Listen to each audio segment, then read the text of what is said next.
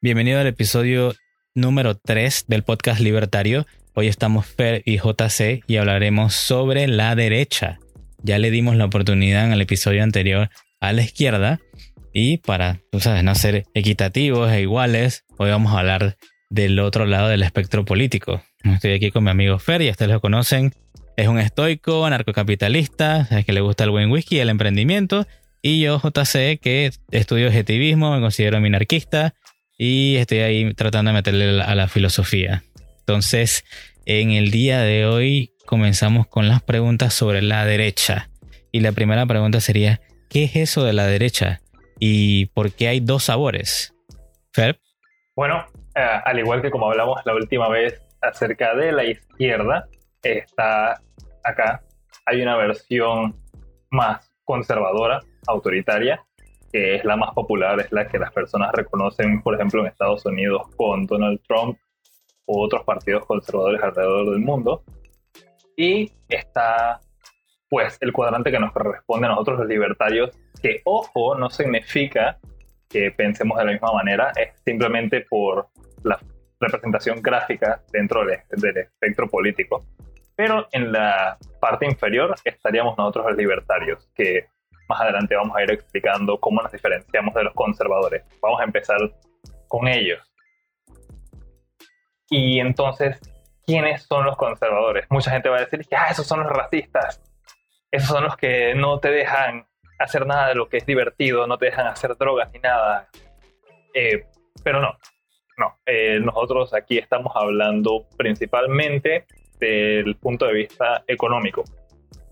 Y esos otros son aspectos un poco más sociales. Entonces, por encima, los que son más conservadores, aquí al momento de, de hablar de conservadores de derecha, económicamente, serían las personas, de nuevo, como Donald Trump y demás, que no están en contra de que exista un Estado y sí, el Estado representa autoridad, pero a diferencia de la izquierda, permite que exista la empresa privada y la propiedad privada. ¿Y qué hacen ellos? Solamente recolectan impuestos para mantener un poco de infraestructura o tal vez un par de servicios o planes sociales que ellos tengan. Y este es el modelo que utiliza la gran mayoría de los países del mundo si tú estás en un país en el que puede haber una empresa privada eh, sin mucha intervención, pues lo más probable es que estés en un país conservador y capitalista. Ojo, hay algunas excepciones como eh, Venezuela y Cuba en la que hay empresa privada, pero es muy poca y hay muchísima regulación y también muchas de las grandes empresas son administradas por el Estado. Entonces, más adelante en otros episodios hablaremos más a fondo, pero eso es lo, esencial desde el punto de vista económico que hay que entender de los conservadores de derecha. Ok, ¿y el otro cuál sería el segundo sabor de los de, los de derecha, esos derechosos? Bueno, seríamos tú y yo. Tú como minarquista todavía eh, existe un Estado pero reducido a su más mínima expresión y yo como anarcocapitalista ya estaría al fondo del el espectro en toda la esquina, el extremo, en el cual creemos que es posible que la sociedad permanezca y sea muy, muy eficiente, eficaz y prolífera sin necesidad de una autoridad y toma de decisiones centralizada. O sea, le podríamos dejar toda la empresa privada a la opinión pública sin necesidad de intervención ni nada y todo saldría perfectamente bien.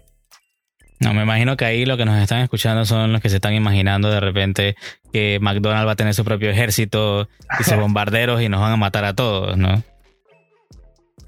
Bueno, eh, técnicamente tal vez llegaría a tener su propio ejército. Sabemos que compañías tal vez como ah, Samsung, para algunas personas que no lo saben, Samsung no solamente es una de las compañías de tecnología más grandes que hay, sino que también tiene su propia milicia privada alrededor del mundo hay muchas compañías que tienen su sistema de seguridad privado y no hablamos de guardias con un tolete y una pistola en la entrada del edificio. Estamos hablando de autos blindados, rifles, de todo, para proteger muchísima infraestructura y material de ellos. Sí, en el narcocapitalismo sí habrían bastantes milicias privadas, mucho más de las que ya hay, que hay muchísimas. Eh, pero para no desviarnos, eh, de nuevo, sería más que nada entonces empresa privada para todo. Ok, me parece perfecto. Entonces, pero yo tengo una pregunta. ¿No se supone que los conservadores son los que son racistas, son extremistas y quieren que desaparezcan todas las razas inferiores?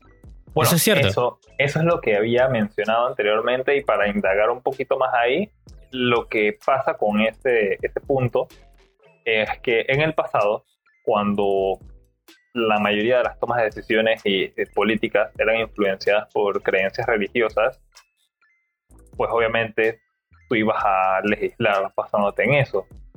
Y por, bueno, muchas religiones te dicen que el matrimonio homosexual no está permitido, eso no está bien entre los hijos de Dios, la droga, los vicios y demás tampoco está bien. Eh, que son temas que uno puede debatir, la verdad. No, no voy a decir que yo estoy de acuerdo o en desacuerdo con ninguna de esas cosas. Creo que eso lo podemos tocar después. Pero esa es la razón por la que en el pasado eran así. Eso no quiere decir que en la actualidad lo sean. Muchas personas dicen que, ah, mira, Donald Trump es un racista y ya se ha comprobado muchas veces que no lo es. Yo como anarcocapitalista no lo voy a defender porque sigue siendo una representación del Estado, pero tengo que decir la verdad. ¿Sabes? Si sale alguien también de izquierda, no voy a, simplemente porque está en contra de, mis ideales y de mis convicciones, no voy a, decir mentiras a esa persona. Sí, la cosa es que el estándar sea tratar de acercarse lo más posible a la verdad, ¿no? Eso es lo que yo creo que es lo más acertado. Entonces, eh, estos eh, conservadores, ¿no? Ya, bueno, ya tú hablaste de los, de los libertarios, que están del mismo lado, pero eh, estos conservadores que son supuestamente un poquito más autoritarios, ¿creen en el capitalismo? ¿Aplican el capitalismo o no? Sí, pero es una forma un poco alterada incluso podríamos llamar más como bastardizada, es lo que en inglés la gente le dice chronic capitalism, en el cual está el capitalismo. De eso se conoce creo que en español, para que nos escuche el chronic capitalism, creo que lo traducen como capitalismo de amiguetes o de amigos. Sí, sería, sería algo así.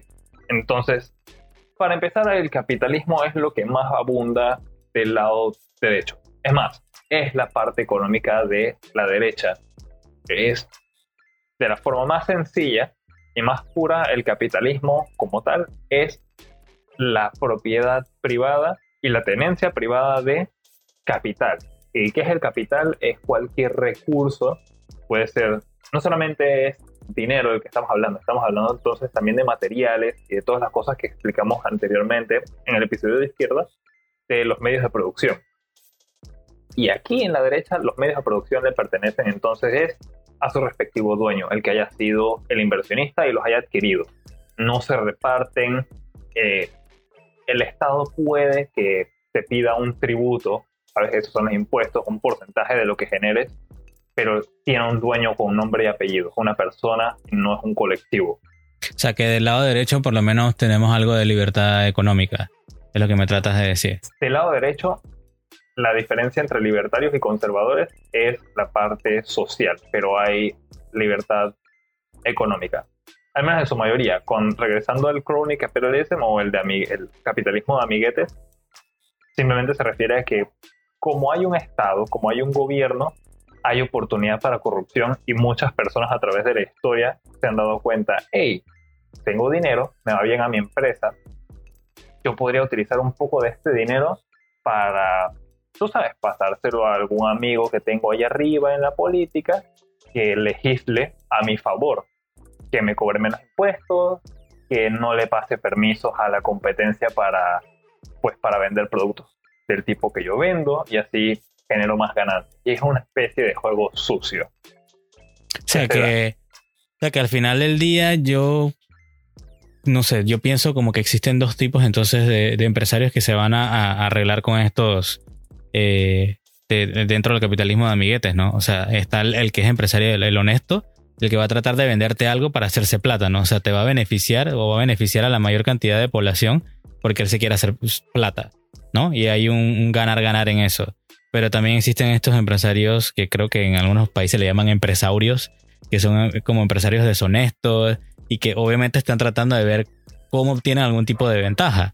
Entonces, o sea, siempre van a existir ese tipo de personas que están tratando de buscar alguna ventaja con el dinero que tienen, pero si hay un Estado, ¿no? O un, gobierno que está dispuesto a venderle ese favor, ahí es donde está el problema, ¿no? Cuando se, encuentran estos dos individuos. Sí, eh, y es, lo mismo que en verdad pasa con la izquierda, que cómo llega a ser una empresa a, pertenecerle al gobierno. Eh, tuvo que haber empezado de alguna forma. Por lo general siempre va a haber empezado de una manera privada y después se vuelven amigos del Estado y se vuelven la única compañía que provee todo.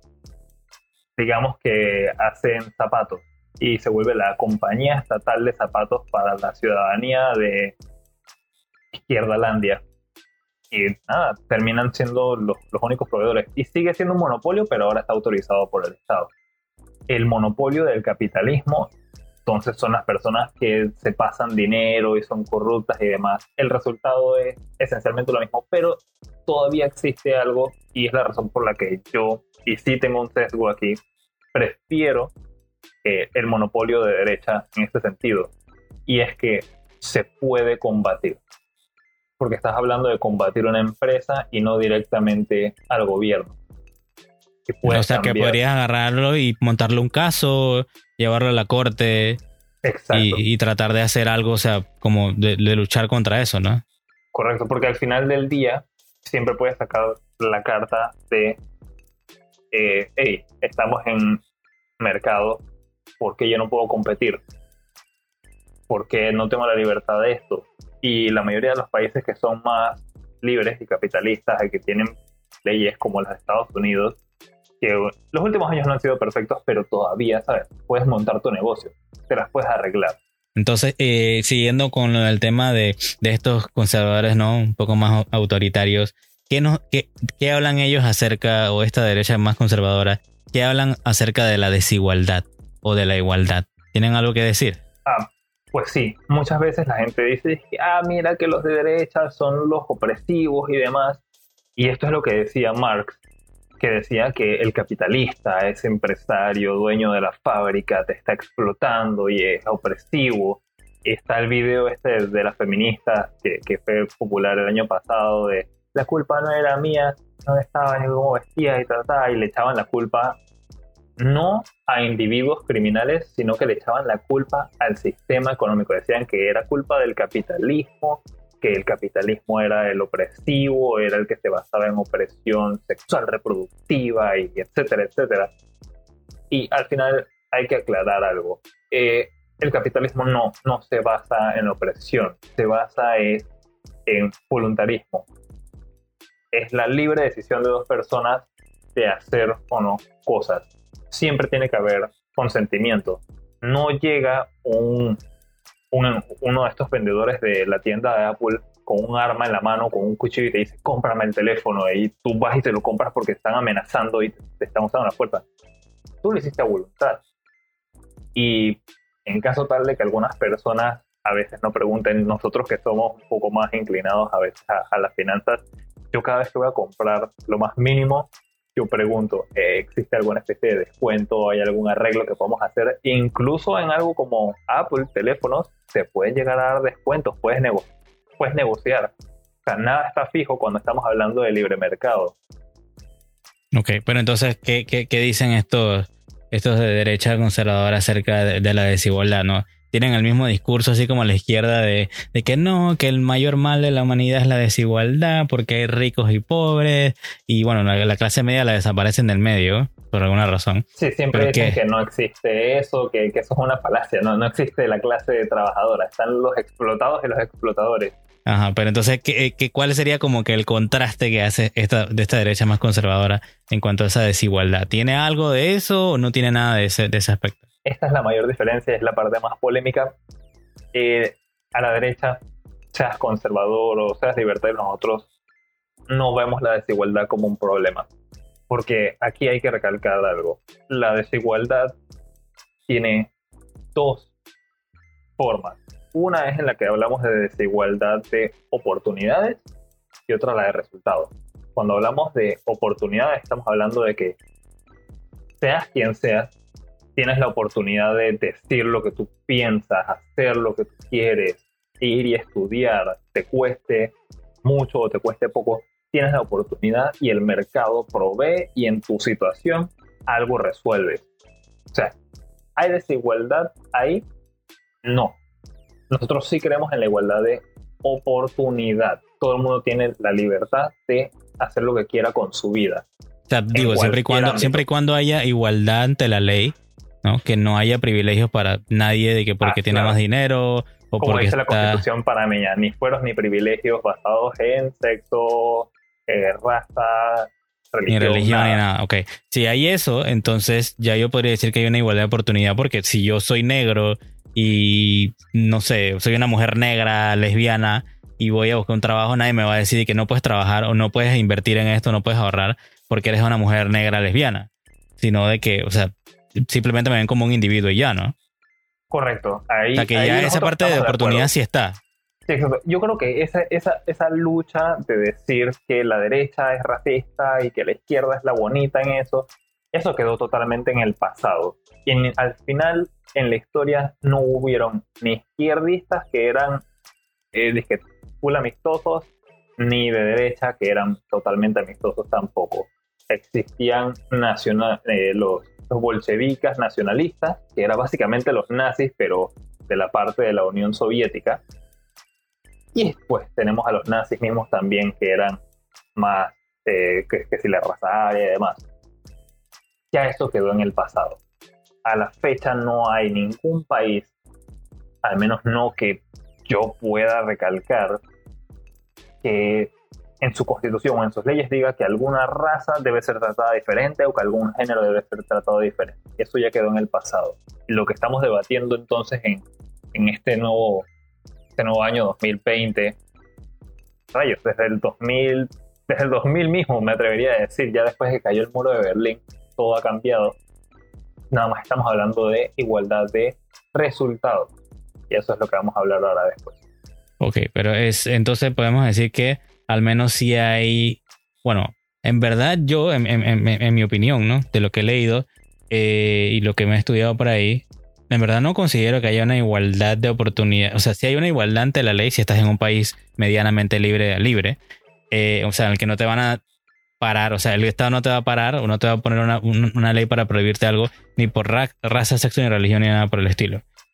Pero, o sea, no puede haber en sí una igualdad de oportunidades de que todos empiecen desde el mismo lado. Y yo lo pongo con un ejemplo sencillo. Si tu madre habla inglés de ambos hablan español. Si tu padre y tu madre hablan español, pero uno de ellos habla, inglés, ya si te, tienen a ti, ¿no? Como hijo y te hablan los dos idiomas, ya no hay una igualdad de oportunidades ahí. Porque tú desde pequeño ya estás aprendiendo un segundo idioma.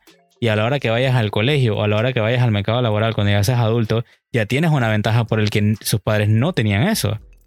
Entonces, yo pienso que la única forma de que hubiese una igualdad de oportunidades de eso, de que todos empiecen nada más hablando español y no haya ninguno que hable inglés como una ventaja primaria, sería que, o sea, la lógica me dice a mí que el Estado entonces tiene que poner a un tipo con un arma ahí viviendo con tu familia para evitar de que tú le enseñes al, niño.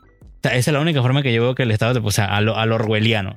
O sea, que te estén vigilando todo el tiempo para ver que tú no le enseñes nada extra. O sea, si tu papá es ingeniero o te enseñas de chiquito a desarmar algo, o si tu mamá eh, hace postres o no sé, hace algo, también es ingeniera, quién sabe, o médica, ¿no? Es una doctora. O sea, siempre va a haber esas desigualdades porque, o sea, las familias son distintas, les gustan diferentes cosas, buscan diferentes cosas, ¿no?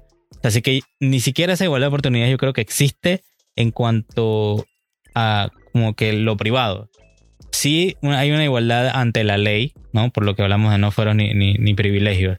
Pero la igualdad de resultado para mí sí eso me parece una total burrada. O sea, no creo que exista de que tú vayas a buscar ser un ingeniero y otro vaya a buscar ser barrendero y ambos tengan igualdad de, de, resultados. O sea, me parece imposible. No sé qué opinas tú de eso.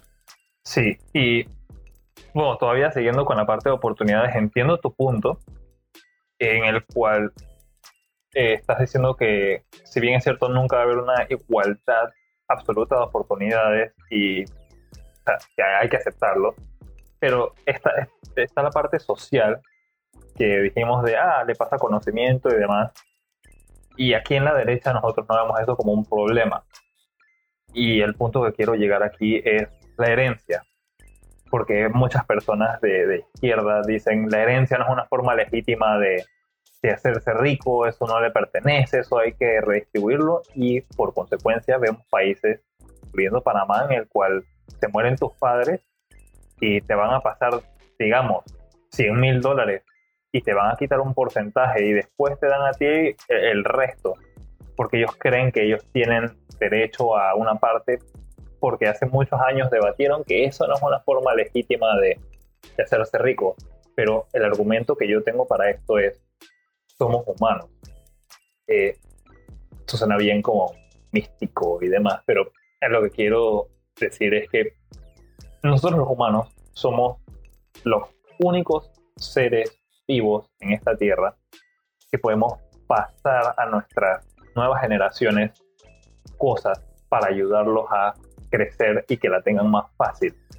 O sea, si nos vamos a, en la historia hasta tiempos arcaicos, en algún momento los egipcios fueron descubriendo cosas y vemos que hay civilizaciones antiguas que descubrieron matemáticas, orología, meteorología y demás. Y toda esa información y las riquezas que han ido acumulando en tecnología, y mismísimo dinero, joyas, conocimiento, se le pasa a sus sucesores, o sea, a nosotros. Entonces dicen, ah, pero eso no es justo. Hay personas que han nacido ricas y vienen con familias que tienen dinero desde hace mucho tiempo. Y dije, sí, es cierto. Entonces ahí el problema cuál es.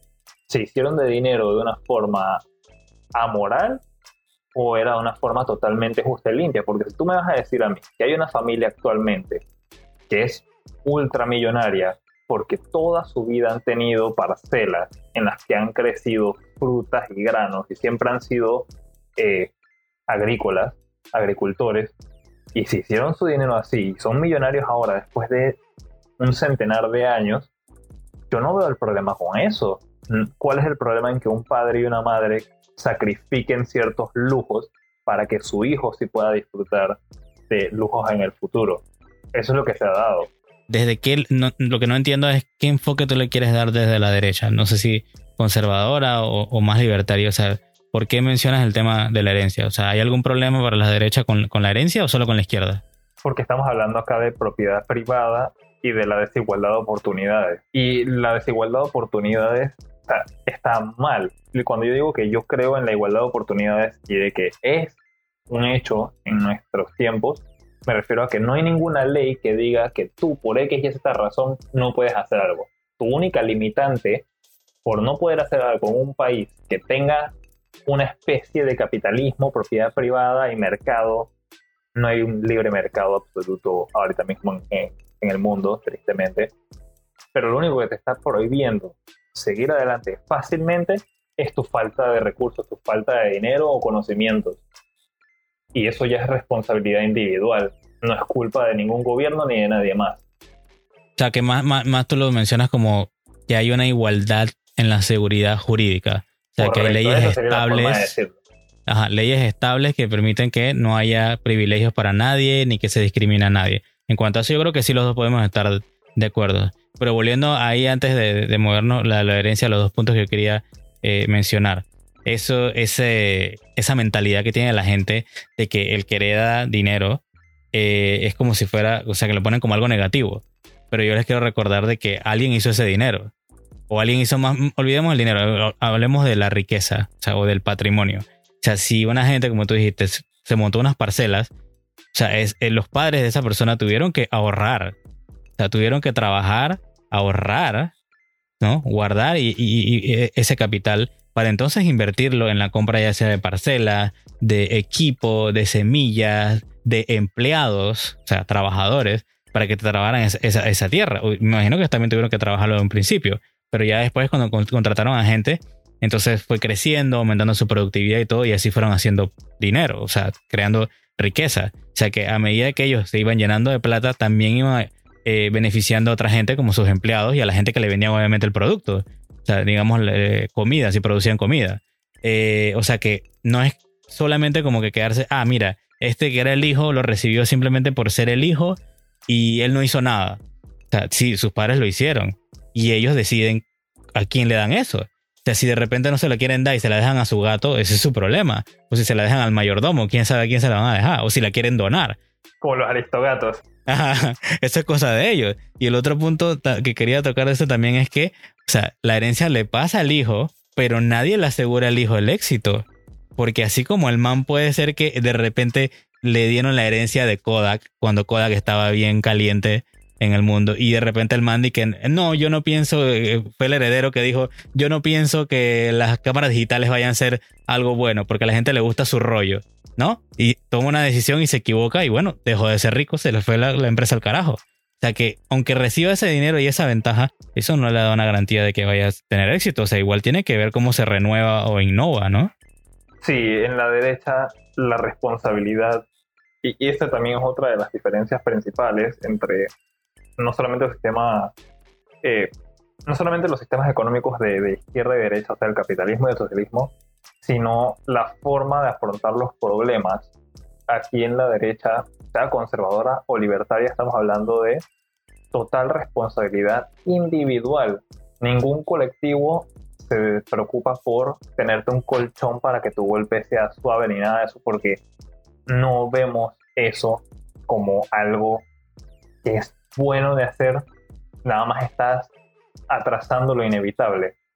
Entonces acá en la derecha, si tú tenías una gran empresa, un gran imperio de cualquier cosa y te jodiste, pues se viene todo abajo. La riqueza se crea y se destruye no, no, se acumula y se queda siempre con un par de personas. Ella fluye. Y entonces, bueno, teníamos un pensamiento final que dice una idea tan mala que la gente la sigue voluntariamente para ser estúpidamente felices. ¿Qué quieres decir tú con ese pensamiento, Fer? Eso es para hacer contraste a, nuestra, nuestra conclusión de la vez pasada, en la cual, si de verdad estamos diciendo, bueno, las otras personas de izquierda les gusta decir que la derecha es terrible, que el capitalismo es, pésimo, ¿por qué salen venezolanos de su sistema económico colectivo? ¿Por qué salen personas de Cuba nadando y se arriesgan a ahogarse con tal de llegar a Estados Unidos o países que son capitalistas? ¿Por qué incluso cuando nos vamos a la historia a hablar de Marx, ah, mira cómo hay niños trabajando en las fábricas. ¿Cómo llegaron niños del campo y familias del campo a las fábricas? ¿De verdad las forzaron o no se que llegaron una oportunidad de hacerse más dinero y menos riesgo a irse a trabajar a la ciudad que quedarse en el campo? Y eso es algo que vemos a la fecha de hoy. ¿Por qué en la ciudad todo es más caro y por qué en la ciudad la gente tiene más dinero? es el centro, es el corazón productivo de las civilizaciones. Es donde está la mayor acumulación de transacciones y de personas hablando. Cuando tú dispersas a las personas, cuando reduces la cantidad de interacciones, pues hay, bueno, no quisiera meterme tanto en eso, ya serían cosas más económicas y financieras a, detalle, pero reduces la capacidad de crear riqueza y de movilizarla. O sea, que eh, eh, con ese, o sea, que con ese pensamiento tú me, tratas de decir de que la gente ve dónde está ese, ese, ese éxito o, está viendo dónde puede, dónde puede ver esa libertad para tratar de, como de mejorar su condición, pues, o tratar de, pararse con sus dos pies, o sea, de nuevo, porque hay gente que huye de países donde, o sea, se han destruido sus economías o se han destruido por completo y, o sea, tratan de buscar un sitio donde puedan volver a empezar. Entonces, o sea, como que ellos están tratando de ver dónde está eso. Eh, ese éxito, ¿no? Sí, y al final es por eso que yo apoyo más al sistema de derecha, porque al menos tengo la libertad de elegir qué quiero hacer con mi vida, económicamente, financieramente. Yo tengo la oportunidad de decir, ¿sabes qué? Quiero intentar ser veterinario. No funcionó, vamos a tratar de ser actor o algo. Si estuviéramos en la Unión Soviética, me tiran al gulag, me dan una pica y dicen, ponte a minar o sea, no puedes elegir, te asignan como en los Juegos del Hambre, te asignan roles y van y deciden quién es el que va a pelear y todo es como un show. No es así. Eh, no diría, también, porque estoy seguro que va a salir la, la pregunta, entonces tú dices que el capitalismo es perfecto y nuestra situación actual es perfecta, te voy a decir, persona que tal vez esté preguntando eso, eh, la situación actual política mundial no, no es perfecta, está llena de personas corruptas, está lleno de intervenciones, está lleno de un montón de mezclas de gente de izquierda, derecha, centrista, es una bola de caos. Pero ¿es el capitalismo el culpable de eso? No, para nada, porque estamos hablando de que el capitalismo es nada más dicta una creencia de que la propiedad debe ser privada, tiene que tener un dueño con nombre y apellido y de que la acumulación de riquezas tiene que ser algo posible, no debería haber intervención del Estado. Si hay espera, gobierno espera, espera, espera, espera, pero nos fuimos mucho al, al, lado del capitalismo y yo creo que eso podríamos dejarlo para un episodio más a futuro. yo creo que, que lo veamos desde, No me calles, no mentira. o sea, volamos al punto de, vista como la derecha. O sea, sí, yo sé que estamos en economías mixtas, que no hay full capitalismo por completo desregulado ni nada, pero veámoslo desde la derecha conservadora, que es donde quería ir de nuevo, porque también vamos a hablar de un episodio específicamente de los liberales o liberales clásicos o libertarios, como le quieras llamar. Eh, o sea, ¿cuál es el problema, por ejemplo, que tiene la derecha conservadora con que yo consuma drogas? O sea, con que yo me meta lo que yo quiera al cuerpo, cualquier sustancia, eh, o si mis amigos, eh, mis amigas lesbianas se quieren casar, ¿cuál es el problema que ellos tienen? O sea, ¿cuál es como su justificación de que ellos me quieren prohibir eh, que yo consuma drogas o que mis amigas lesbianas se casen. O sea, ¿qué dicen ellos en cuanto a eso? Es algo puramente cultural. Como mencioné, que la mayoría de las personas que estaban al poder en tiempos pasados eran altamente religiosos y uno lo puede ver en libros de historia, en libros, en libros de libros, libros de, de, de política un poco más viejos, siempre te van a decir porque esta es la voluntad de Dios y demás. Y de no estoy criticando a la iglesia ni nada, pero eso es lo que los influenciaba a legislar de cierta forma. Entonces, por eso es que tomaban este tipo de decisiones y decían, sabes que las drogas no me parecen bien, pero el alcohol por alguna razón sí. Entonces tiene ese par de, de, de asuntitos, pero es algo meramente basado en cultura y no en la ideología económica. Sí, porque si yo, si yo te digo a ti que, bueno, mira, yo quiero libre portación de armas en todo el país, pero yo no quiero que las lesbianas compren armas. O sea, ya estoy, ya, ya me fui.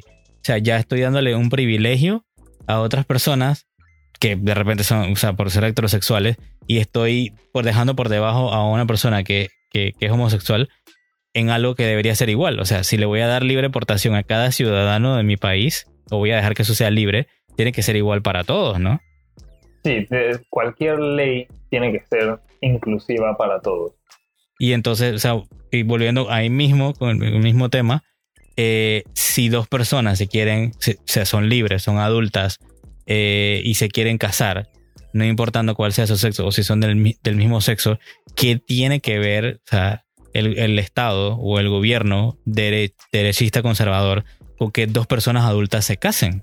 O sea, yo siento como que ahí ellos están metiendo mano diciendo, ah, es que esto no me gusta, o, esto está bien o está mal. O sea, ¿quiénes son ellos para decirme eso? Y, o sea, su justificación, que es solamente su religión o sus creencias, o ellos tienen algo, o me van a decir simplemente es que la ley es así y punto. Porque digo, la ley también decía que se podía tener esclavos, pero digo, aprendimos que estaba mal. Sí, eso, ah, eh, uno de los grandes pioneros del liberalismo, de nuestro libertarianismo, este sería Frederick Bastiat y él lo menciona en su libro La Ley, que el problema con los legisladores y los gobiernos es que piensan que por estar al poder y tener eh, pues esa, oportunidad de dictar qué se hace y qué no, ellos quieren jugar a ser Dios y moldear la sociedad de cierta forma.